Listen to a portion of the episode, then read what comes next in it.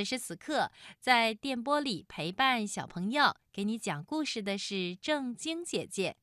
接下来呢，我们要进入的是小朋友最喜爱的栏目——抱抱熊故事时间。让我们一起来听好听的童话故事。好听的故事听不够，好听的故事听不完。小喇叭最会讲故事，动听的故事堆成山。小喇叭好听的不得了。爸爸熊故事时间，在今晚的童话故事时间里呢，我先要送给小朋友的故事的名字叫《小熊钓鱼》。哎，我们都听过小猫钓鱼的时候三心二意，那小熊钓鱼是什么样呢？我们一起到故事里寻找答案吧。好的，下面呀，就由春天姐姐给你们讲一个故事吧，名字叫《小熊钓鱼》，作者唐池子。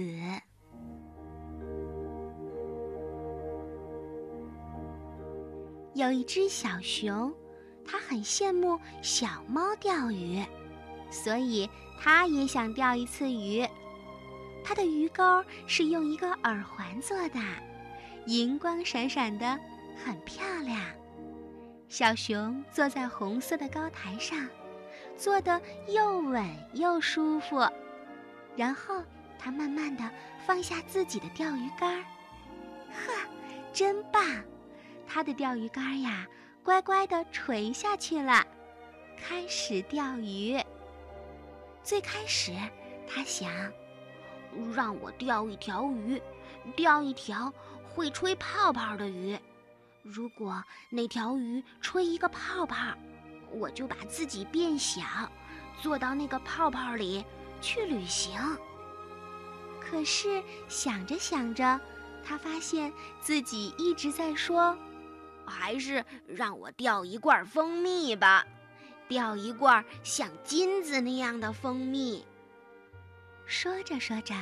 小熊呀，发现了自己的错误，他咽了咽口水说：“哎，小熊，你呀要想那些诗意的事情，因为钓鱼就是一件很诗意的事情，怎么总想吃的呢？”于是他就想，还是让我钓一些春风吧。云朵什么的吧，可是春风都在陪着春娃娃在田野里翻跟头呢，而白面包似的云朵呢，正在天空城里给云姐姐做衣裙呢。所以呀，小熊什么都没有钓到。天黑啦，月亮升起来啦，小熊灵机一动说。哦，现在就让我钓一片月光吧！哇，真的成功啦！小熊看到那片银色的月光，真的就掉在了它很棒的鱼钩上。正在这时，有一个男人从红色的高台上走过，他看到了那个闪闪发亮的圆环。哦。这是什么宝贝呀？月光下，那个圆形的耳环又完美又高贵。你是在问他吗？他是我的鱼钩，不过在这之前，他应该是一个女孩很漂亮的耳环。红色高台上的小熊为了把话说清楚，把两个胖耳朵竖得高高的。哦，是这样啊！晚上好，熊先生。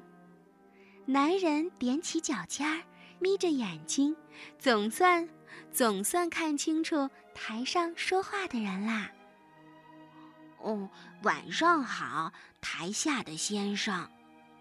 小熊彬彬有礼的回答。男人有点不好意思的说：“哦，请问，您这个宝贝是不是？”可以送给另外一个女孩呢。另一个女孩，小熊转头看了看，四周并没有出现另一个女孩。熊先生，是我的小女儿，今天是她的生日，可是我忘记给她买生日礼物啦。那你是想把这个耳环当做生日礼物送给你的女儿吗？是这样吗？是的，熊先生，我的小女儿最喜欢这些闪亮有诗意的东西了。男人笑呵呵地说：“哦，那好吧，如果你愿意的话，就取走这个宝贝吧。”小熊高兴地对台下的男人说：“哦，真的吗？熊先生，真是太谢谢您啦！”男人取下鱼钩，用布包好，放到口袋里，然后又从另一个口袋里取出了一罐东西，绑到了鱼竿的鱼线上。熊先生，我是一个养蜂人，这是我今天采集的蜂蜜，希望。送给你，你会喜欢。说完之后，男人朝红色的高台上的小熊挥了挥手，欢欢喜喜地走了。小熊一点儿都没有想到，原来钓鱼真的会钓到世界上他最想要的东西。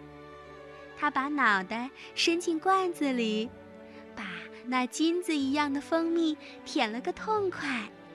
然后，在这片银色的月光里，在这个漂亮的红色高台上，美美的进入了梦乡。